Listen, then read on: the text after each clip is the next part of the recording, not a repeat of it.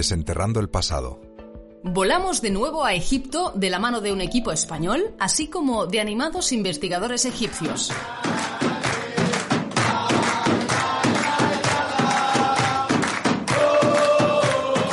Estos son los cánticos de los trabajadores del The Middle Kingdom Project del que hablaremos en este capítulo. Un proyecto internacional y multidisciplinar que se centra en documentar las tumbas de finales de la undécima dinastía y del Reino Medio en Tebas. Esta época, el Reino Medio, es conocida como la época dorada de la civilización egipcia cuando Egipto consigue la reunificación y se convierte en un estado próspero y sólido. Entre los hallazgos más destacados de su trabajo está el del corazón encontrado en un depósito de momificación, un hecho muy extraño ya que los egipcios siempre eran enterrados con este órgano. Se trata del corazón momificado del visir Ipi. ¿Cómo pasó? ¿Por qué alguien decidió no enterrarlo con el corazón?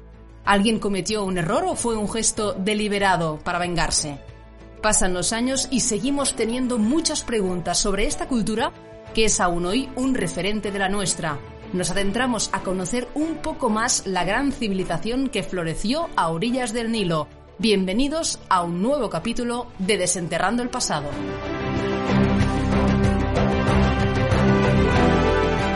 Un podcast de historia National Geographic y Fundación Palar sobre arqueología y paleontología que explora los detalles más interesantes de nuestro pasado es evidente la fascinación que muchos sienten por el antiguo Egipto.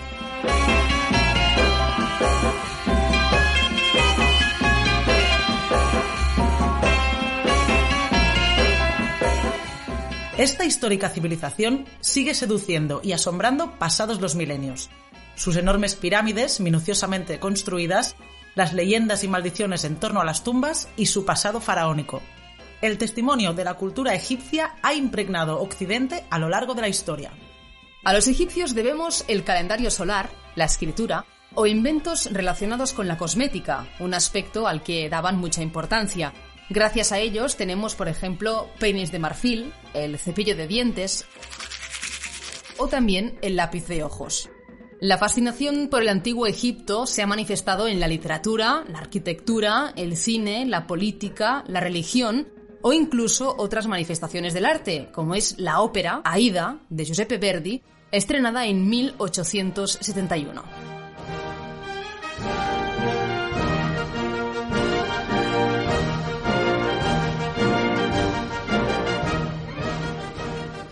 Raúl Sánchez Casado es uno de los investigadores y subdirector del proyecto. Según él, esta egiptomanía la hemos mamado de la cultura griega idea de Egipto como una cultura con eh, una civilización extraordinaria, con una religión extraordinaria, también esta idea de misterios, secretos, todo esto nos viene de los griegos y se ha ido construyendo a lo largo de los siglos hasta que ha llegado hasta nosotros. En realidad somos herederos de una tradición muy grande de esta egiptomanía que arranca ya desde los propios griegos. Así pues, los griegos propiciaron la egiptomanía. Este apasionado arqueólogo que ahora estamos escuchando, Raúl, es doctor en egiptología por la Universidad de Sevilla y está especializado en el estudio de la esfera funeraria y las prácticas culturales del antiguo Egipto. En este capítulo descubriremos el trabajo que desde octubre de 2015 un equipo multidisciplinar capitaneado por investigadores españoles está realizando en este país. Se trata del The Middle Kingdom Project, financiado, entre otros, por la Fundación Palar. Tenemos un equipo de unos 60 investigadores donde se incluyen, por supuesto, egiptólogos, epigrafistas o filólogos, arqueólogos, tenemos también especialistas en materiales como son las cerámicas o los materiales de momificación, participan también investigadores especializados en temas del territorio, fotografía satélite, tenemos arquitectos y topógrafos, eh, participa una geóloga con nosotros. Escuchamos a Antonio Morales Rondán él es el director del proyecto. Es, entre otras muchas facetas, profesor de egiptología de la Universidad de Alcalá de Henares, en Madrid. Hace ya algunos años, cuando se encontraba trabajando en Egipto, Antonio se topó con una serie de tumbas del Reino Medio, es decir, monumentos que fechan de 2000 años antes de Cristo, que resultaban muy interesantes. Estas tumbas habían sido descubiertas entre los años 1920 y 1930 por una expedición del Museo Metropolitano de Arte de Nueva York. Esta consiguió recopilar mucha información de las tumbas, pero su aproximación a las excavaciones era bastante superficial, no entraba al detalle. Gracias al avance de la tecnología aplicada a la arqueología y al extenso equipo del proyecto, se ha podido recabar mucha más información, alguna de ella muy reveladora. Ahora lo veremos.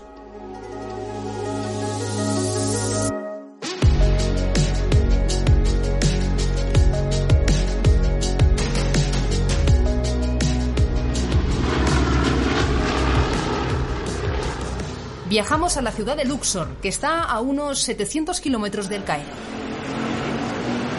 En esta zona de Luxor, en la antigua Tebas, eh, los egipcios distribuyeron sus monumentos de una manera muy particular. En la orilla este, en lo que sería la zona oriental, construyeron básicamente los asentamientos, talleres, templos dedicados a los dioses y en la orilla occidental eh, construyeron los monumentos funerarios, básicamente talleres que tuvieran que ver con temas de momificación, con el sacerdocio y también con templos eh, funerarios dedicados a los monarcas difuntos, así como todas las tumbas tanto de los monarcas como del resto del pueblo. Es justo en esta zona donde se encuentra el famoso Valle de los Reyes, la gran necrópolis destinada para el descanso final de la realeza egipcia. Es precisamente en este valle donde se encuentra la archiconocida tumba de Tutankamón, descubierta por Howard Carter en el año 1922. Pero, ¿quién más está enterrado en esta zona? O, concretamente, en las necrópolis de Asasif y de Ir el Bahari, que son las que están siendo estudiadas por el equipo del proyecto. Estas necrópolis cuentan con numerosas tumbas de grandes cargos cercanos al rey, unos cargos que les permitían disfrutar de una propiedad funeraria donde construir su sepultura cercana a la construcción del monarca. A medida que nos vamos alejando del monumento del rey, nos vamos dando cuenta de que los títulos de los difuntos enterrados en esta zona son menores, por lo tanto disfrutan de un acceso no tan elevado, no tan bien eh, situado o prestigioso como el de los grandes cargos que rodean, digamos que son el círculo cerrado del faraón. A más proximidad al rey, más alto era el cargo y el prestigio de la persona enterrada. Las tumbas estudiadas corresponden al principio del reino medio egipcio, que como antes decíamos, se sitúa a principios del segundo milenio antes de Cristo. Este periodo de la historia de la civilización de Egipto es considerado hoy en día como la época dorada de la cultura egipcia. ¿Y por qué dorada? Pues porque Egipto pasó de un periodo de crisis política, social y económica grave a convertirse en un Estado reunificado, próspero y culturalmente emprendedor. La literatura, la arquitectura, la escultura, los formatos artísticos, la producción incluso a nivel de cerámica, eh, indica que hemos llegado a un momento de unas formas extraordinarias en la producción y en el pensamiento. Por decirlo de alguna manera, eh, la producción, por ejemplo, de carácter literario, el famoso cuento o relato de Sinué, fue tomado en época egipcia, pues como tomaríamos en España para la literatura, el Quijote de Cervantes, ¿no? La historia de Sinué seguramente os sonará, porque en podcasts anteriores hemos hablado de ello. Se trata de uno de los relatos más famosos del antiguo Egipto. En fin, esta época dorada es una etapa sin parangón en la historia de esta civilización que marcaría a las generaciones posteriores.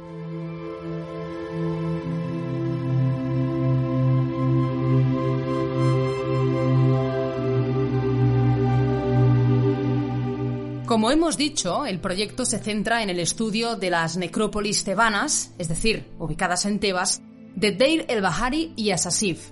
El equipo estudia, documenta y excava las sepulturas tratando de averiguar quiénes eran los altos cargos allí enterrados.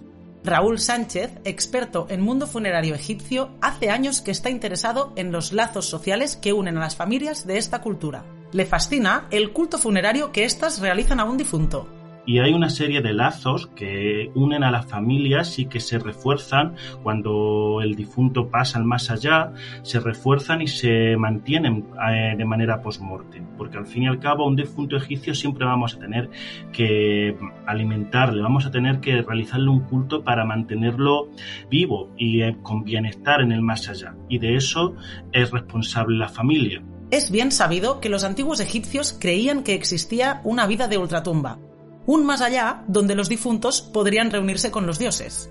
Por eso preparaban con mucho tiempo y con esmero su viaje al más allá. Para ello, era importante construir una sepultura que reuniera las condiciones óptimas para que la persona enterrada pudiera alcanzar la vida no terrenal. Precisamente, el equipo del proyecto excava y analiza estos grandes complejos funerarios. Conozcamos cómo se estructuran estos. Todas las tumbas egipcias tienen dos sectores. Hay una parte que para los egipcios quizás fue más importante aún, porque toda tumba egipcia de la época que sea va a tener dos sectores. Un sector que es público y es una capilla de culto. Es un lugar donde vamos a depositar las ofrendas, donde vamos a, hacer todo el culto y luego una parte subterránea que será la parte donde efectivamente esté enterrado el cadáver y que esta sí que no es, no es accesible. Pero la parte de arriba, que estaría decorada con inscripciones, representaciones, es un monumento a la memoria del difunto. Se quiere asegurar así el mantenimiento del estado del difunto y su memoria en el mundo de los vivos. Pero para poder perdurar en el tiempo, la gran obsesión de los egipcios, el difunto no lo puede conseguir solo, sino que necesita la ayuda de los vivos. Y esta ayuda de los vivos recae en la familia, recae en los sacerdotes que se contratan para ello. Y al final, la mejor manera de perdurar, y los egipcios lo decían así, dichoso es aquel del que se guarda un buen recuerdo, es permanecer en la boca de los vivos, ¿no? Es que tu nombre se repita, que se lean tus inscripciones y de alguna manera se te recuerde, ¿no? Raúl nos habla de casi un ejercicio de propaganda, es decir, la persona enterrada se vende de alguna manera. Quiere dejar grabadas en las paredes de la tumba su mejor versión. Evidentemente va a potenciar pues aquellas cosas que lo glorifican o que lo hacen una persona relevante, su relación especial con el faraón, las hazañas que ha tenido, los cargos que ha ejercido, eh, las acciones buenas que ha podido realizar en su vida. También la iconografía de las tumbas también es una representación de máximos. ¿En qué sentido? En que si representamos el ganado, ganado abundante, vacas súper eh, bien alimentadas, pantanos llenos de peces, llenos de aves. Eso es un mundo perfecto al que el difunto aspira, ¿no? Por supuesto, la realidad sería mucho menos abundante. Imaginemos que trasladamos esta voluntad de mostrar solo lo bueno, lo mejor. Podríamos hacer una comparación con el uso, en la actualidad, de una conocida red social. Totalmente, serían unos maestros los egipcios de Instagram. Desenterrando el pasado, un podcast de historia National Geographic y Fundación Palar sobre arqueología y paleontología que explora los detalles más interesantes de nuestro pasado.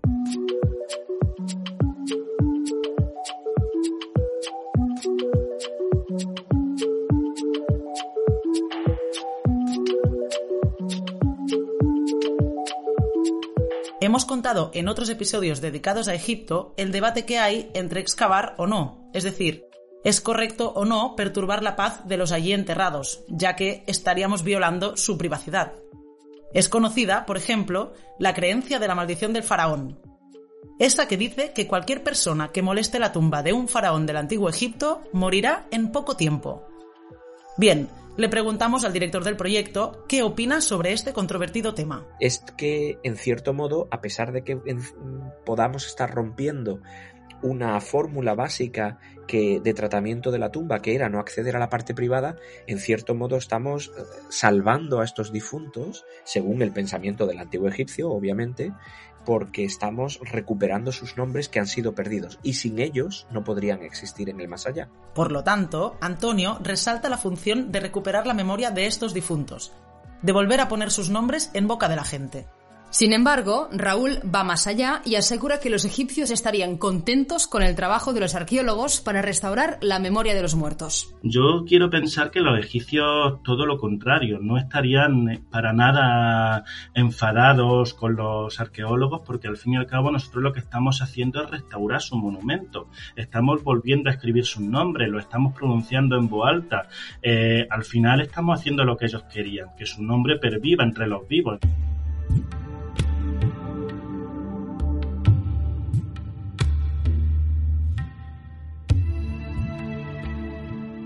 Imaginaos por un momento cómo puede ser las sensaciones que puede uno sentir al entrar en una tumba egipcia. Para Raúl, el sentimiento que te despierta al estar allí es de total respeto, por los obreros egipcios que con su esfuerzo crearon el monumento, por los artesanos que decoraron la tumba y, como no, por el difunto que un día yació allí. Una vez tuvimos un, yo me acuerdo que estábamos en la cámara funeraria del visir Ipi y de estas veces pues que en Egipto se va la luz y nos quedamos completamente a oscuras. Y yo pensaría, digo, podría dar miedo, ¿no? pero en el fondo no sentí esa sensación de miedo, ¿no? Fue como decir, mira, pues ahora estoy viviéndola realmente como esta cámara estuvo concebida para ser, completamente oscura, en silencio, un lugar de descanso. Como en toda excavación y campaña arqueológica, el registro, documentación y almacenamiento del material encontrado es clave. Recordemos que de Egipto los arqueólogos no se pueden llevar nada, por lo tanto, tienen que trabajar y documentar in situ, en cada campaña recopilan una cantidad ingente de material, por eso llevan a cabo un sistema de registro muy minucioso. De momento, no han perdido ningún objeto o pieza. Eso sí, se han pasado horas buscando algo que no estaba en su sitio. Nunca se nos ha perdido nada, pero este tipo de cosa de yo creo que estaba aquí y por algún motivo luego muchas veces pues los propios obreros, nosotros mismos movemos una caja de sitio porque hay que hacer hueco a otra cosa mayor o cuando llegan los arquitectos y dicen venga que hay que hacer un escaneo de esta parte que no salió bien, hay que mover los materiales pues se descolocan. Y eso, pues sí es verdad que muchas de las veces pues hemos pasado más horas de lo que me gustaría reconocer buscando un objeto y luego ha aparecido en otro sitio que no se supone que debería de estar ahí. Hay que tener en cuenta, además, que los inspectores del Ministerio Egipcio de Antigüedades y Conservación supervisan que los del proyecto cuiden bien el patrimonio. Desenterrando el pasado. Al principio del podcast hemos escuchado estos cánticos.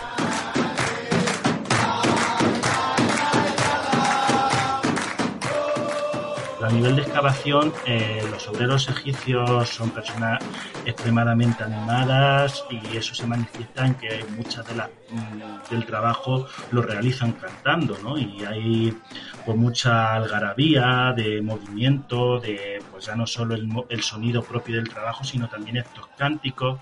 Ese es el sonido, creo yo, de, la, de una excavación arqueológica en Egipto.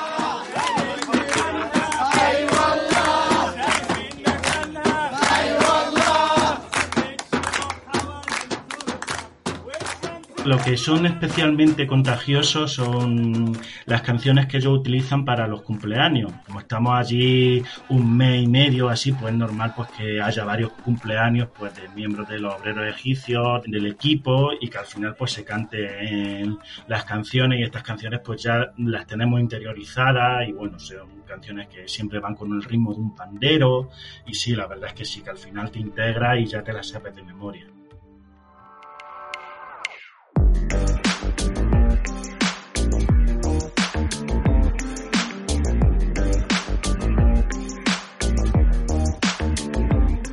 Uno de los hallazgos más destacados y misteriosos realizados por el equipo de este proyecto es el corazón momificado de un asesor político, el visir Ipi.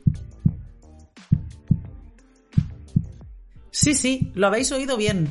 Encontraron un corazón momificado, un órgano del cuerpo separado del difunto, una práctica muy poco común en la cultura egipcia. Bueno, es que el caso del corazón de Ipi es un caso raro raro donde lo haya, porque para los egipcios el corazón era el órgano más importante del cuerpo. Ellos daban poca importancia al cerebro, los sentimientos, la voluntad, eh, los actos, mm, todo radicaba en el corazón. La esencia de una persona radicaba en el corazón. Los egipcios sacaban el corazón del difunto, lo momificaban y luego lo volvían a depositar en el cuerpo para que así pudiera hacer su viaje al más allá.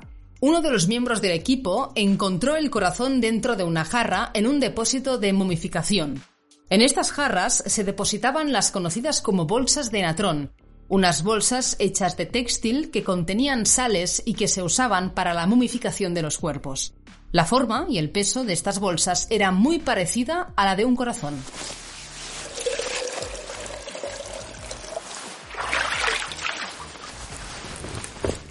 En un primer momento pensaron en la posibilidad de que el corazón hubiera sido robado deliberadamente por algún enemigo de la familia. Conocemos que se producen ataques a difuntos por parte de otros familiares, otras dinastías que suelen querer acabar con la memoria o con el difunto en el más allá y que se produce destrucción de ataúdes, de cadáveres, los suelen quemar, suelen destruir incluso los jeroglíficos y las representaciones en las tumbas para acabar con su memoria, pero no es el caso en el monumento del visir Ipi, Pero en este caso no fue así. La hipótesis que cobró más sentido es que durante el proceso de momificación, por error, confundieran el corazón con restos de material como vendajes o sangre extraídos del cuerpo del difunto y lo olvidaron en una de las jarras del depósito. Y muy probablemente algún sacerdote, cometiendo un error grave para aquellos que crean en la travesía al más allá del difunto hippie y en la necesidad de su corazón, pues dejaron el corazón en una de las jarras como si se tratase de una bolsa de natrón. Lo más fascinante de adentrarse en la cultura egipcia es darse cuenta de lo poco que hemos cambiado. Nos interesan y sufrimos por los mismos temas, el amor y la muerte. Y sin embargo, no deja de asombrarme que el ser humano en general sigue teniendo los mismos problemas. Los poemas de amor mm, de, del siglo XIV antes de Cristo en el Egipto faraónico nos hablan de eh, conflictos, de un amor no correspondido, de sorpresas, de engaños que ocurren también hoy en día, desgraciadamente, y que nos indican que no hemos cambiado mucho. En fin, amamos y odiamos igual ahora que como lo hacían en su momento los egipcios. El equipo de The Middle Kingdom Project continuará trabajando en la zona del valle de Deir el Bahari, excavando y documentando minuciosamente, tratando de no perder nada, las tumbas de los altos cargos allí enterrados. Antonio y su equipo tratarán de averiguar más cosas sobre el Reino Medio, el periodo de mayor impacto en la historia del Egipto faraónico. Porque ya sabéis, a fin de cuentas, conocer nuestro pasado es conocernos mejor en el presente.